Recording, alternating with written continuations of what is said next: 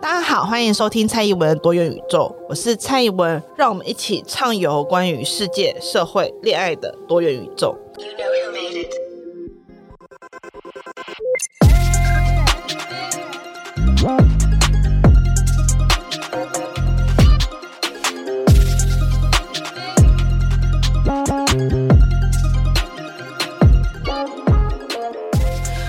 众朋友，大家好，这是我在 FB 讲了好久的 Podcast 第一集，相信有很多旧朋友，有很多新朋友，现在一起来这边聆听。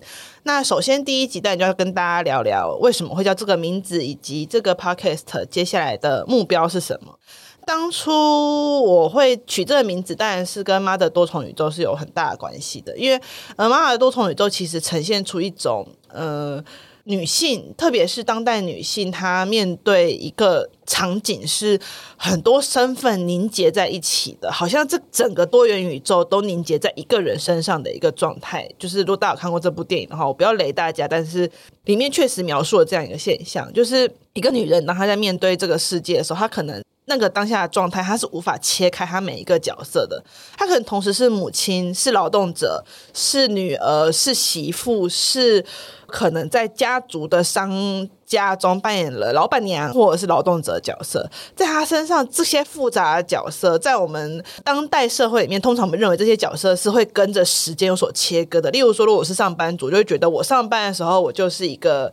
OL，我就是这个场域里面，我就不大会去想象说我是女儿，或者是我是别人的太太，我会比较去想象说我是一个工作者的角色。但是在大多数时候，当代的女性她其实是在身兼很多角色的状况下去思考。例如，很多有小孩的员工，他可能在快要下班前，他就要一边思考工作，一边思考到去接小孩，一边思考晚餐要煮什么。在同个时候，他就会身兼非常多的角色。那当然，这并不一定完全是只有女人有这样的体验。我相信，身在当代，我们大家都会有一个人同时身兼好多角色挤在一起的状况。所以我期待，其实是用多元宇宙作为一个开场，来跟大家聊聊我这个节目。它除了谈恋爱以外，它其实还会谈到很多社会的层面。就是我很希望我的 podcast 可以带到的部分，这是我对于我自己以及这个节目的期许。那我自己过往在恋爱课的时候，常常会说，我希望大家可以看到我们是在这个社会里面谈恋爱。反之，我们在谈恋爱的时候，同时都是在谈论社会。我们会从恋爱当中窥探到社会的样貌，这两者之间是无法割除的。例如说，大家有没有发现，就是偶像剧的恋爱？我今天讲的是偶像剧啊，从以前的琼瑶啊，到什么乔杰立、什么爱与圈圈的系列啊，都有个特色，就是以前偶像剧很常会批评是三厅剧嘛，客厅、餐厅跟咖啡厅。但你有发现，这些恋爱通常都不会发生在套房里面。当你还住在套房的那一瞬间，你跟偶像剧的恋爱就没什么缘分了。呃，这也不难想象啊。就是我们不要讲偶像剧的恋爱，我们大家回忆一下自己的恋爱。例如，每次我都会看到一些那种恋爱的教学，就会说，男人回家你要给他一个洞穴，让他度过职场的情绪，过再跟他讲话。或者是有些人就会说，你在恋爱的时候，两个人如果有情绪的话，你就要稍微离开那个空间里面，然后各自去发散自己的情绪。可是呢，台北的房价，你跟他能够负担一个套房的话，你哪来的空间去分散彼此的情绪？你哪来的洞穴给他？一个人情绪很差，回来在家里面，他就是散发着负面的情绪，你们的情绪就要互相影响。但你可以说，那另外一个不能去咖啡厅坐着嘛，或什么之类的。不好意思，台北市的空间非常的昂贵，你去咖啡厅坐着，那也是要花很多钱的。所以我们要去讨论谈恋爱这件事的时候，其实还有很多传统勾诈喜准的样板，在当代不是人们不想做到。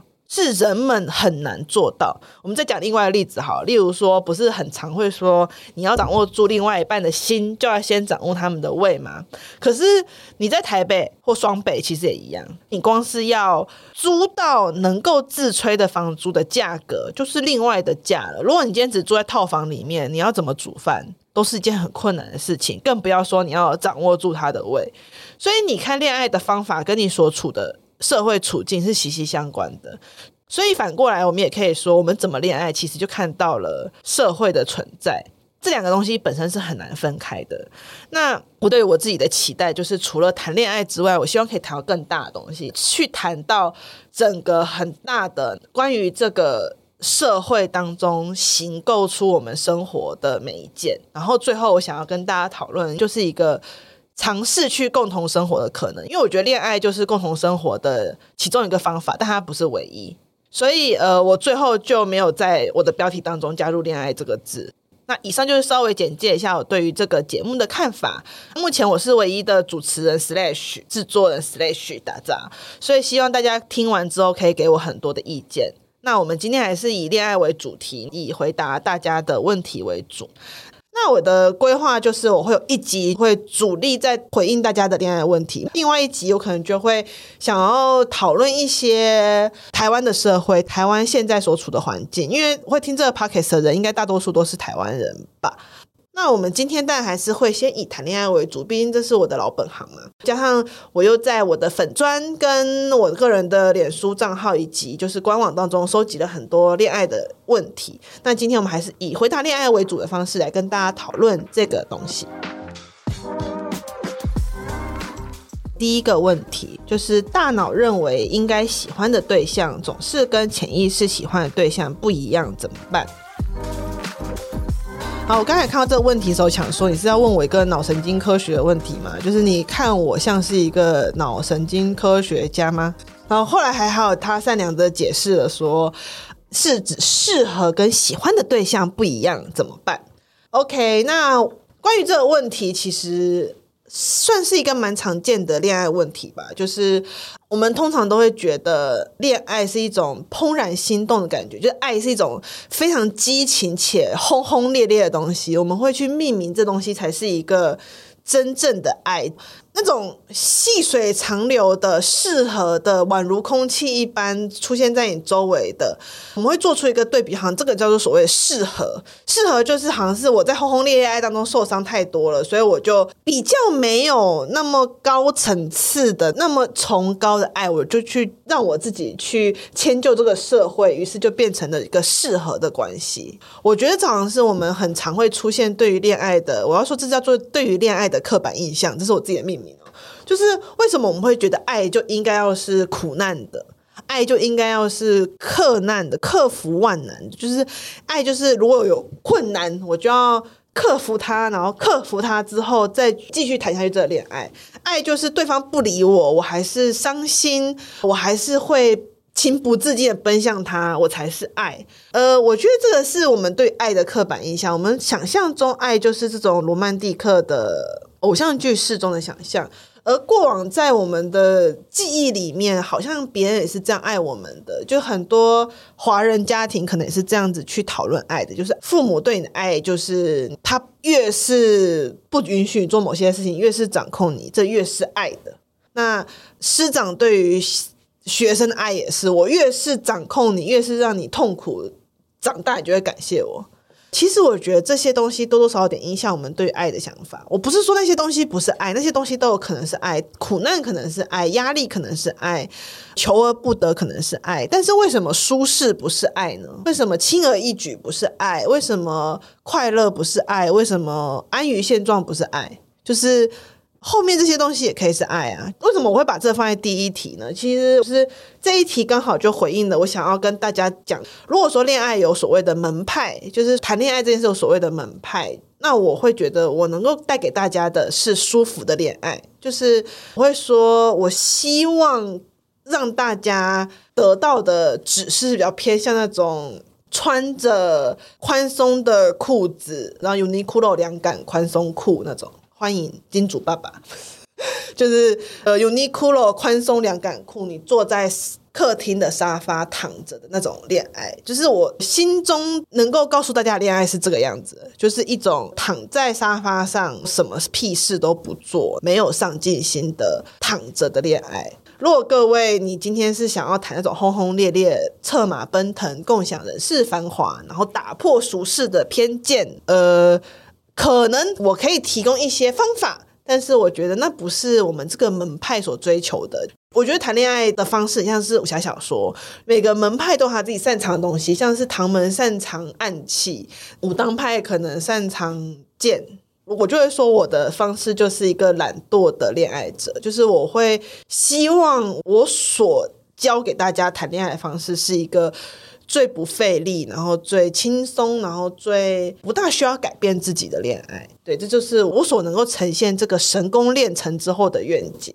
所以，为什么我们会觉得大脑跟心灵，或者是大脑跟心一定要去不同的地方？就是我会告诉大家，如果给我选择，会永远选择舒适的，永远选择安于现状。那为什么我要说，对我来讲，舒服是恋爱当中一个很重要的评价原因？是因为我觉得，作为一个三十几岁生活在都会区的女子，我人生要烦心的事情太多了，我人生要苦难的事情太多了。我希望我的恋爱不要让我费太多心，不是说我不够爱对方，而是我不想要用费心思来展现我的爱，因为我已经在人生的其他地方被耗损得太疲惫了。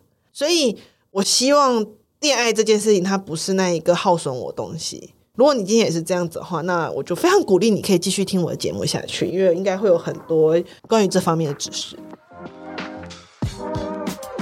好，那接下来我们要进到第二个问题。第二个问题，我觉得跟第一个问题有那么一点点的相似之处。他要问的是关于柏拉图式恋爱的想法。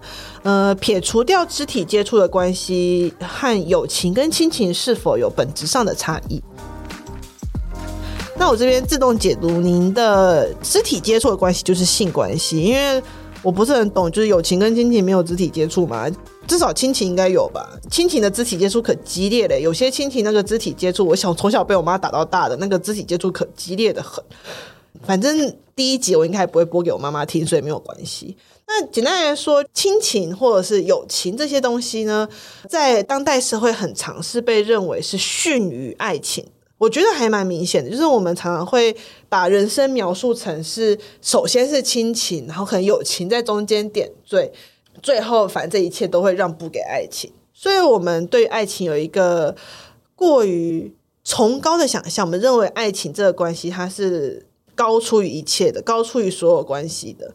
但是同时呢，呃，我们又把太多的责任跟义务塞在爱情里面，所以好像今天一个人跟你谈恋爱，他就要看到你的内在小孩啊，了解你的内在人格啊，聆听你的内在英雄啊，就哦，我的内在好满，就是我从来都不觉得我自己的内在有这么丰富多元的色彩。但我意思就是说，呃，好像我们总觉得谈个恋爱这件事情，它要带着一点人生的成长的层次。我是完全不这么觉得的，就是我觉得恋爱这件事情，它就是一个人跟另外一个人缔结关系的一个方式。那人跟另外一个人缔结关系有很多种不同的方式，友情是其中一个方式，亲情也是。当然啦，亲情在台湾现况可能还是要有一个法律的支持嘛，就是会被认为是你的亲人的人，通常跟你有法律上或血缘上的关系。那去除掉法律的部分。一个人他在一生当中有很多不同的关系带给你支持，带给你力量。那这个关系可能是亲情，你可能跟你原生家庭的关系非常紧密，非常非常的好。那他带给你也非常非常多源源不绝的能量。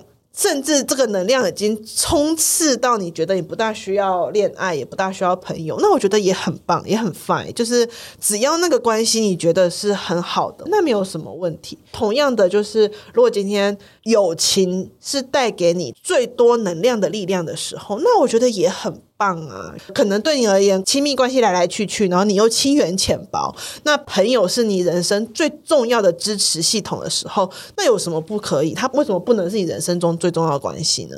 人跟人之间的相处，其实就是不停在缔结关系，只是差别可能在于爱情，它可能带有一点点的欲望。例如说，这欲望可能是想要跟对方发生性关系的欲望，可能是想要拥抱欲望、接吻的欲望，想要跟他有身体上接触、亲密接触的欲望。但是也不代表其他关系当中不能有这些东西。当然了，亲情最好是不要有了。但是如果你今天跟我说，我跟这人只是友情，我没有想要跟他发展成伴侣关系，但是我对他有欲望，不行吗？我觉得是可以的。就是我没有认为这些关系当中必须要有一个泾渭分明的线，什么是爱情，什么是友情。就很多人常常会觉得，好像友情要很纯，那不纯要砍头一样。我自己是觉得，所谓的关系纯或者是不纯，或者是所谓的这个关系对一个人而言是好或者是不好，是来自于你自己怎么样去看待这段关系。如果这段关系对你而言是充满了支持的，是让你觉得我在这人面前可以毫不保留的做我自己，是舒服的时候，那我就会觉得这是一段很好的关系。无论你怎么去定义它，你定义它是友情也好，定义它是爱情也罢，只要你可以从这段关系得到力量的话，那我觉得。那都是很好的关系，它不需要去被界定为是爱情，或者是亲情，或者是友情。对，就是爱情没有特别的伟大，那友情也不是好像可有可无，好像就是只是没有爱情的时候才有替代品。我们应该要稍微破除一下这个想法，就是如果今天我们想要谈一个舒服的恋爱的话，我们其实要先带给自己的是一个舒服的人际网络。这个舒服的人际网络其实就来自于你。不需要特别认为自己一定要有某一种类型的关系，因为有很多人常都会问我说：“那好像我要谈恋爱才能得到这些东西，所以我一定要去谈恋爱。”那我觉得是本末倒置。爱情应该是你获得爱的管道的其中之一，而不是我为了要爱情而特别一定要去追求到我觉得心中最对的那个版本的关系。我觉得这其实是一种本末倒置。好，我们现在进入第三题。他想要询问的是亲密关系跟政治立场的问题，就是如果伴侣的政治立场跟自己不同，我会怎么看待这件事情？我的话，我没有办法接受伴侣跟我的政治立场不同，就是，嗯，没有办法，我不会跟这样的人变成伴侣，我一开始就会把他筛选掉，所以。如果你今天要问我的话，我会这样回答。但是，就像我讲的，这是我的选择，因为对我而言，我是一个蛮热爱政治的人。如果说今天要讲就是什么政治魔人、政治狂热者那种会被这样指涉的人，所以我会说，对我而言，这是一个我要在一个人面前自在一个很重要的条件，就是他必须要政治立场跟我差不多。我没有办法想象，打个比方，他是个支持堕胎禁令的，他是个认为。女人不应该堕胎的男人，然后你跟我说，我在他面前可以觉得很自在，我没有办法。我这时候讲的政治是广义的政治，就是在很多议题上面，如果他跟我立场不同的话，我会觉得我根本没有办法自在。当然了，不是每一个立场都一定要完全相同。我相信有些议题的立场，我的伴侣跟我也是没有那么类似的。但是在大多数的一个根基的想象当中，我没有办法接受。例如说，如果他今天跟我说，我觉得二二八就是。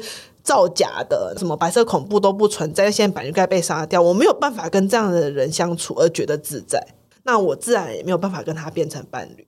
那你今天如果是跟我说你本身就不是一个很在意政治的人，那我也觉得挺 OK 啊，挺 fine 的。我完完全全觉得也是 OK 的。就是我的前提仍然是你在这个人的身边，你会觉得自在吗？你会觉得我不需要假装吗？那回过头来，其实我觉得假装也没有关系。我意思就是说，如果你今天假装装得很自在的话，就是你觉得假装对你是件不费力的事情的话，那你就算装也没有什么关系。但是因为我本人是一个假装很费力的人，所以我会觉得假装本身很费力。但是如果你今天跟我说，我在这个人身边一直听他骂女人破吗，我也觉得无所谓，我还是觉得挺 OK 的。那我会觉得好，或许你还是可以跟他谈恋爱，但是我会坦白说，我是没有办法的。但我相信这世界上有些人有办法，但是我要建议大家，就是不要把这件事情当成是一件小事。就是有些人好像会觉得说，政治倾向是小事，我忍忍就过。当你浮现我忍忍就过的时候，就代表有问题。所谓的开心或是自在这件事的前提，其实就是我不要有我忍忍就过这种想法。因为当你有我忍忍就过这想法的时候，你就会对对方产生一种期待。这个期待是你觉得。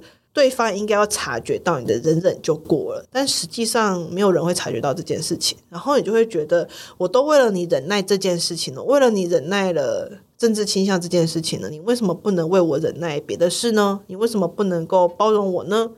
那你就会产生了对方应该也要为我容忍一些什么事情的想法。通常这个点就会是让双方在关系当中痛苦的点。就是除了关系决裂之外，你会产生很多不甘心以及自我否定。就是是不是因为我不够好，我做得不够好，所以对方居然我为他付出这么多，对方还是不愿意为了我去改变他自己？那我觉得这就会产生很多不必要的误会跟感伤。所以还是回到政治倾向这个问题，就是我会跟你讲，我个人是不会的，但是如果其他人会的话，那我也是尊重了。好，刚刚所讨论的三题都是比较偏向基本概念，就是关于恋爱这件事情整体想法的问题。那接下来我想要跟大家讨论的是关于关系开始的问题。首先，第一题就是，请问如何确认这个人是我真的想要在一起，而不是一时冲动、意乱情迷？嗯，我觉得这没有办法确认呢、就是。一时冲动、意乱情迷，也可能变成你真正想要在一起的人。那你一开始觉得这个人就是 the one，他就是我的救世主，也有可能变成你人生最大的污点。所以，这真的很难说。人与人之间的相处以及变化，真的是太难讲。你问我跟我伴侣认识的那一刻的我自己，就我跟他认识那一刻的蔡依文，跟现在蔡依文其实差超多的。我们每个人都在不停的改变，你的伴侣也在不停的改变跟变动当中，所以希望大家可以把彼此想成是一个一直在改版当中的软体，FB 啊，FB 就是越改版越烂嘛，大家都知道。那有时候你可能就会碰到越改版越烂，巴不得回到原版的那一个伴侣，就是啊，天哪，怎么改版越来越快，不就像是 FB 一样。但你有可能会碰到 iOS 的伴侣，就是改版改一改，觉得哦，这个版本还不错。例如说最近那个可以手动抠背景那个，我就觉得很赞。那 iOS 版的伴侣，它越改版越赞，可是它可能中间也会有几个版本，就是改到你觉得天哪，为什么越改越宕机？什么？就是我们每个人都在人生当中不停的改版。我跟刚开始认识我伴侣的我，也不是同一个我。他也跟刚开始我认识他时候相差甚远，那我觉得这是运气的问题。我们俩都运气还算蛮好的，都能够容忍比较烂版本的彼此，后来改到版本还算可以接受，所以还算能够一起走下去。那不是每个人都运气这么好，这是肯定。第二个其实是，呃，我们可能在当下都觉得彼此是最对那个人，可是之后可能就开始觉得没有诶，各自变得很差劲。跟大家讲一个故事好了，这也是我之前在演讲的时候碰到的一个 case。那当然我都稍微变造一下细节。呃，之前有一个人就说，他那时候跟他梦寐以求的学妹在一起，因为他追对方追了非常非常的久，大概追了有两三年左右，一个非常长情的对象哈。在一起过，当然非常开心。一开始跟学妹关系非常非常好，两个人如胶似漆，形影不离。然后也很快就发展到要同居的程度。等到同居之后，发生了一件很小但是却又很大的事情，是学妹呢毕业了，开始工作。学妹毕业开始工作之后呢，这位朋友他就会开始渐渐的跟我抱怨他的伴侣。然后在知道在这之前呢，他其实只要讨论到他的学妹，那都是。夸奖之情溢于言表，仿佛全世界的美好都集中在这个学妹身上。可是等到学妹开始工作之后，我就发觉这朋友开始跟我抱怨学妹了。他抱怨起就是他开始发觉学妹其实会对他发脾气啊。呃，因为他一开始常常会跟我说，学妹是一个很善良的人，很常个性过分的软弱，然后会被他的同才欺负。可是他觉得他很喜欢学妹，因为学妹很心善，然后什么在路上看到流浪犬猫啊，都会接去喂食，然后帮忙送养之类的。然后等到学妹开始真正去工作之后，他就觉得学妹开始不再是他心中所想象那一个很善良、比较软弱的个性了。他觉得。学妹开始会计较，例如说会开始跟他抱怨说，明明这个工作是我做的，为什么上司比较夸奖另外一个人？然后会开始去讨论别人的坏话，他就觉得这跟他当初所爱上的那个女人好像不是同一个。但是，凡是各位出过社会的人，其实都知道，工作了以后，就算你不想要，你也会被工作所改变。那你要在这个地方生存下去、生活下去，你必须要一定程度去改变你自己的个性。因为我跟学妹其实没有很熟吼，或许学妹一开始确实是那样子一个善良的女子，但那样一个善良的女子，她在没有伴侣或是熟识的人的呵护之下，当他必须要去面对工作、面对比较高压力的环境的时候，他就开始了解自己必须要去为自己据理力争。他不能再是以前那一个软弱或者是善良，别人说什么他都会去做那一个人。所以他最后一直觉得很失望，原因并不是失望学妹不爱他，他失望的是学妹开始变成一个平凡的普通的人，他开始会去计较功过，开始去计较自己的付出，不再像以前是一个善良的女子的时候，可能大家会觉得说，哦，你好云端，可是确实学妹变成一个他比较不喜欢的版本，那这个版本他能不能接受，就要看他了，就这是他自己的决定。那在这个故事的最后，他是放弃了，他就觉得他最后跟这个学妹渐行渐远，他们俩就分手了。那我觉得这样分手也好，就代表说，OK，我没有办法接受现在的你。那你要说他们俩一开始的喜欢是一时冲动吗？也不是啊，他追他追了两年呢，我不觉得这是一个一时冲动可以做到的事情。那你要说一开始学妹的善良是做作吗？是表演吗？也不是啊，他确实善良了四五年呐、啊。至少在那个时候，他们认识他都善良了四五年。我相信一般人演出没办法演出四五年，那就是环境改变了他们，人生的历程改变了他们，人生的历练改变了他们。所以我不觉得要去区分什么叫做真正喜欢或是一时冲动。所有的喜欢都是当下的，所有的适合其实也是当下的。在当下，你跟他适合，可能之后就不那么适合了。可能再更之后，你可能会找到更适合的对象，都是说不定的事情。所以，无论是意乱情迷或是适合，都是一个当下的事情。你没有办法去保证十年、二十年后你们是否还是一样的适合。好，我们接下一个问题是：发现自己很难跟别人界定亲密关系。或者是说有点抗拒亲密关系，无论是友情或是爱情，只要当有人喜欢自己的时候，就会想要逃跑，很害怕别人会发现自己的缺点跟弱点，就会想要离开。那想要请教，要如何对别人敞开心房跟建立自信？首先，因为我我觉得我没办法做一个隔空的诊断，就是如果你真的觉得自己有所谓的。很严重的害怕面对人群，或者是害怕面对喜欢自己的人这件事情的话，其实我还是会建议你寻求咨商或者是精神科的协助。就是如果这件事会造成你生活困扰的话，我觉得还是应该要寻求这类型的协助。那呃，当然啊，如果说这件事情没有对你造成困扰的话，就算你今天不跟别人建立关系的活着，你也觉得很好的话，那我觉得你不用去改变没有关系。这是第二点。那第三点呢？我要说，其实是在我们现在所身处的社会当中，建立亲密关系，无论是友情或是爱情，都不是一件很容易的事情。就是不要讲别的，我们光讲。刚刚前面所提到的空间好了，现在能够建立亲密关系的空间就已经不大多了。就是你要找到一个空间，是你们能够有办法去好好的聊天、讨论彼此之间的关系，或者是去建立关系。这个空间还要有主动的公共性，就是不要让你花太多钱，或者是不需要有太多的成本。这些其实都是在当代社会的都会区里面是蛮困难的。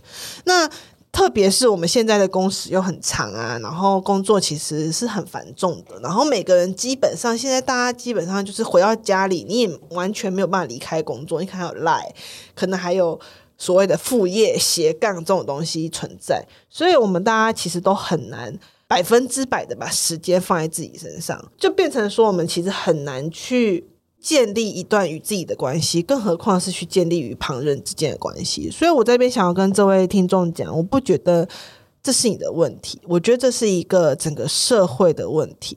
当然，我不是说因为这个社会问题，所以你不用解决，就是你觉得很困扰，没有办法，这个社会问题，所以不用寻求解决。我觉得你要先认清一件事，就是你要告诉自己，我之所以会很难与别人建立关系，这不是我的错。这也不是因为我很糟糕，或者是我害怕别人得知我的缺点或什么。就是很多时候，你之所以无法跟别人建立关系，只是刚好没有那样的契机，只是刚好这个社会没有提供你足够的资源，让你可以跟别人去建立这些关系。在这种情况之下呢，你要先接受自己这个现况，可能。去接受说我不是一个很容易跟别人建立关系的人。那在现在这个社会的状况下，我可能很难去跟别人建立起一个关系。接着你要问自己说：那我是一个需要跟别人建立关系的人吗？我满足于我现在所有的关系吗？包括亲情或是少数的朋友？如果你这边得到的答案是，就像前面讲，这边答案是 yes，我觉得我很满足于我现在的关系形态，那就很好。你没有什么问题，你可以右转直走。但是当然先听下一题 Q&A 啦。那如果你觉得我不满意于此，我希望可以跟别人建立更深的连带。那我会建议你可以先从尝试跟别人当朋友这件事情开始练习起，觉得这还蛮重要的。就是我觉得台湾很多人之所以会觉得自己不擅长恋爱，前提其实是我不擅长与人相处，我不擅长与人当朋友。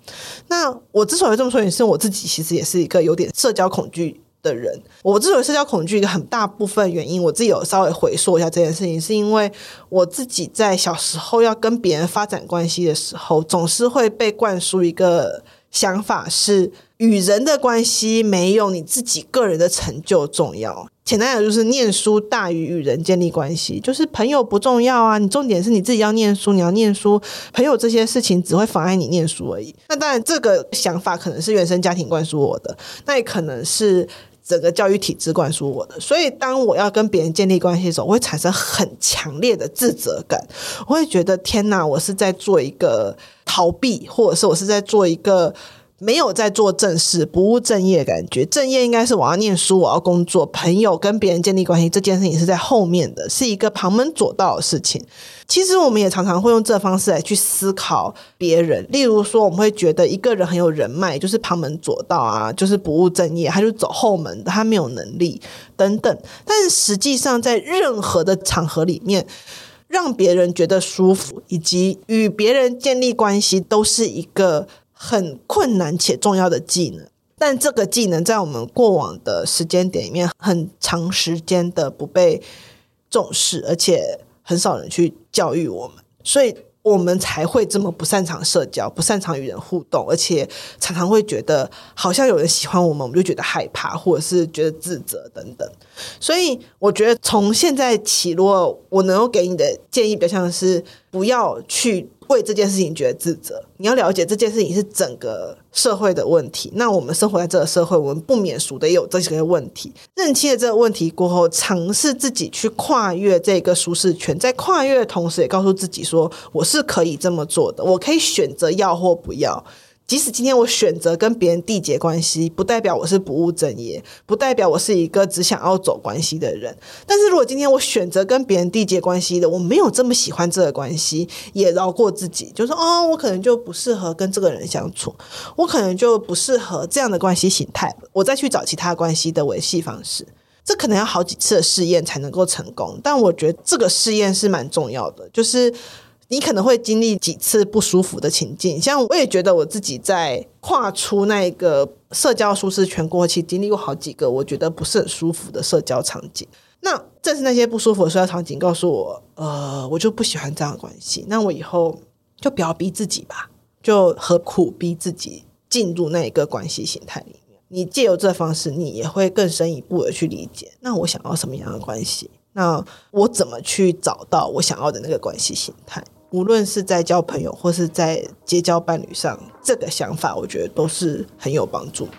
对，那非常感谢大家听到这里，然后陪我到这个时候。我相信这一集一定还有很多需要加强的地方，然后也有很多需要补足之处。嗯，作为本档节目唯一的主持人跟制作人，在未来的时间里面，希望能够持续的陪伴大家。